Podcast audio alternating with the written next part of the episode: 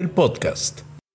Hola y bienvenidos de nuevo a Sentido Común, el menos común de los sentidos. Yo soy Ricardo Morán, este es el espacio donde conversamos, donde estoy feliz de escuchar las preguntas de ustedes que me mandan a través de mi Instagram, arroba Ricardo Morán, o del Twitter, eh, arroba Ricardo Morán también. No, Instagram es arroba Ricardo Morán Vargas. Y si les interesa lo que estamos haciendo acá, eh, suscríbanse, compártanlo. Recuerden que a los 25 mil suscriptores vamos a sortear un libro de Yo Soy Tu Padre, mi libro, y a los 100.000 un PlayStation 5, así que no se pierdan esa oportunidad y tenemos la pregunta del día de hoy. La no es una pregunta, me han mandado una frase, pero la frase ha desatado en mí tantas cosas que, que tengo que hablar de ella. Me han mandado una frase que es tratamiento de queloides, o sea, como si yo fuera el dermatólogo, ¿no? doctor Ricardo, tratamiento de queloides, por favor. Lamentablemente tendría poco que decirte porque, eh, como muchas personas, yo sufro de queloides. Eh, y afectó muchísimo mi autoestima. Eh, afecta mucho mi autoestima. Por eso he decidido hablar acerca de la autoestima o la falta de a raíz de esto de aquí, tener cicatrices queloides. Y de eso vamos a hablar en este episodio de Sentido Común.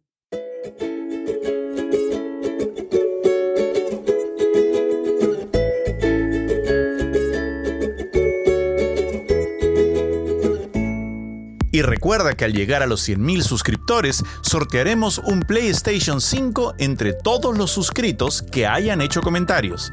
Recuerda que tienes que estar suscrito y que tienes que haber hecho por lo menos un comentario. A más comentarios, más posibilidades de ganar. Ay, ay, ay. Las cicatrices queloides.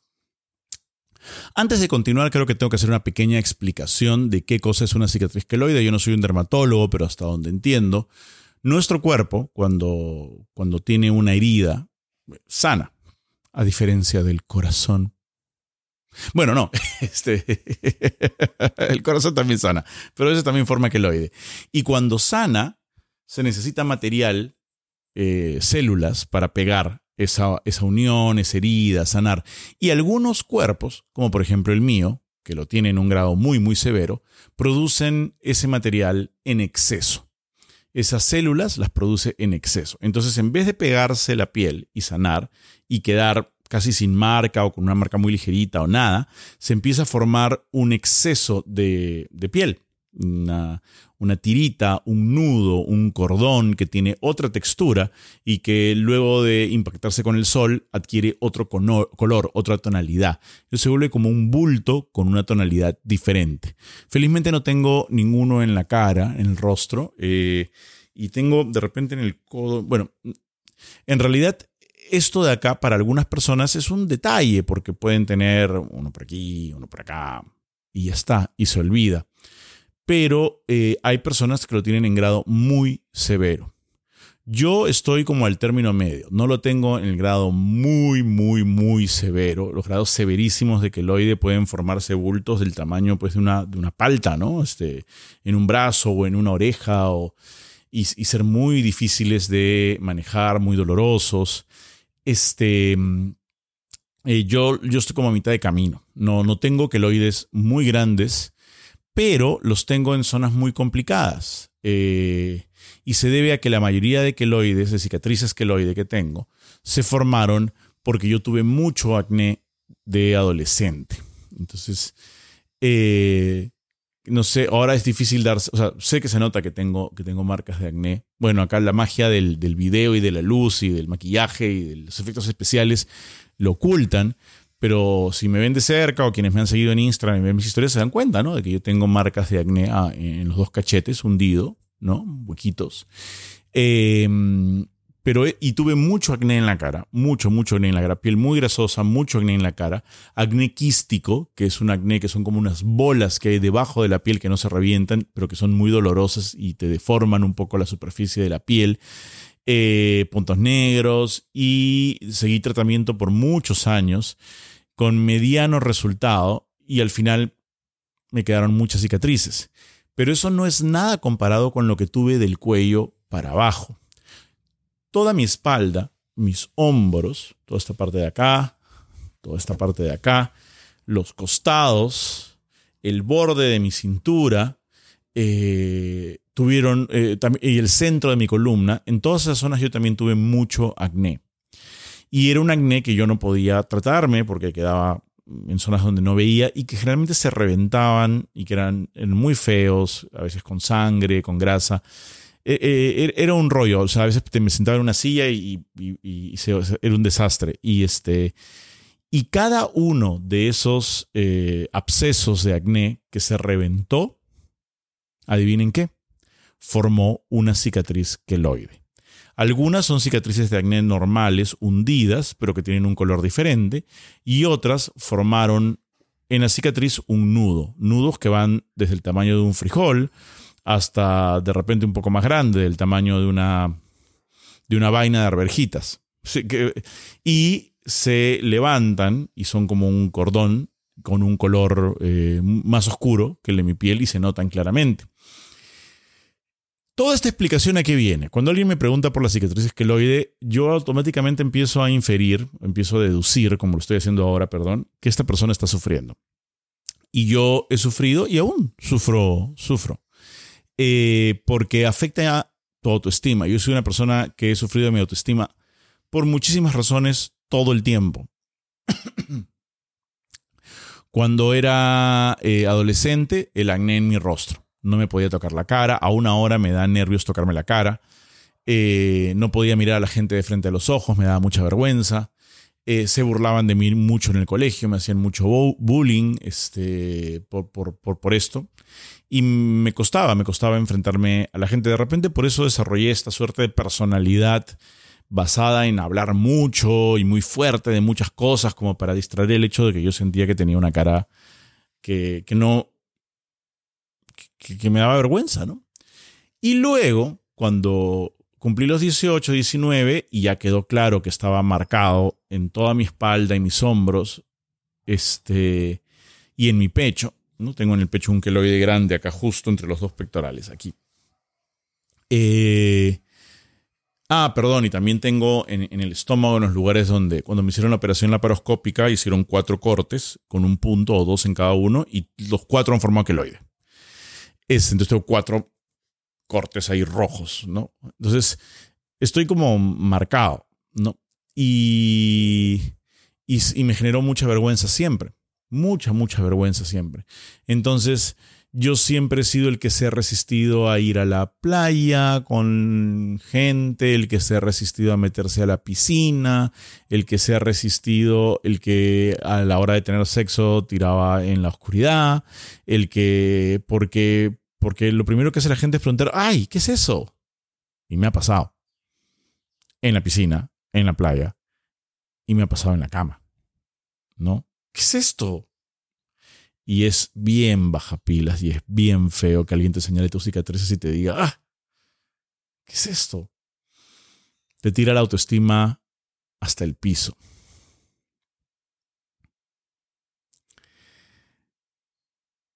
Esa es mi confesión. Yo sufro de piel queloide y tengo muchas cicatrices feas que siento que me bajan la autoestima y que aún hoy en día, a mis 47 años, son un tema a la hora de quitarme el polo y meterme a la playa y qué sé yo. Ahora, no creo ser el único. Hay muchísima gente que tiene muchos problemas de autoestima por muchas razones diferentes. Y mi solidaridad está con ellos. Aquí estoy, los quiero. Somos hermanes en este trance de enfrentarnos a las expectativas que la sociedad tiene sobre nuestro cuerpo. Pero creo aquí hay dos cosas que eh, concluir. Y antes de llegar a ellas voy a hacer un pequeño aparte para hablar de la parte médica. La gente a veces me dice, pero ¿por qué no te operas tus cicatrices queloides o por qué no las curas? Primero, son un montón, si las cuentas son, deben ser más de 30, eh, en, todo, en toda mi espalda, etcétera, etcétera. Es segundo, que el tratamiento para quitarte un queloide genera una cicatriz que puede producir un nuevo queloide y de repente hasta más grande. Entonces, eh, hay algunos tratamientos con rayos X y qué sé yo, pero todo da miedo. Todo da miedo porque te puede quedar la piel marcada. De hecho, cuando me afeito y me corto y, y queda una herida, la desesperación que tengo porque no me aparezca un queloide en la cara, sobre todo desde que trabajo en tele, es como, ¡Ah! por favor que no, por favor que no, por favor que no el tratamiento es inexistente en realidad. hasta donde yo sé. Si alguien conoce, cuénteme. Pero para hablar un poquito con esta persona que me hizo la pregunta, ¿qué puede hacer con sus queloides? ¿Y qué puedo hacer yo con mis queloides? Con mis cicatrices queloides.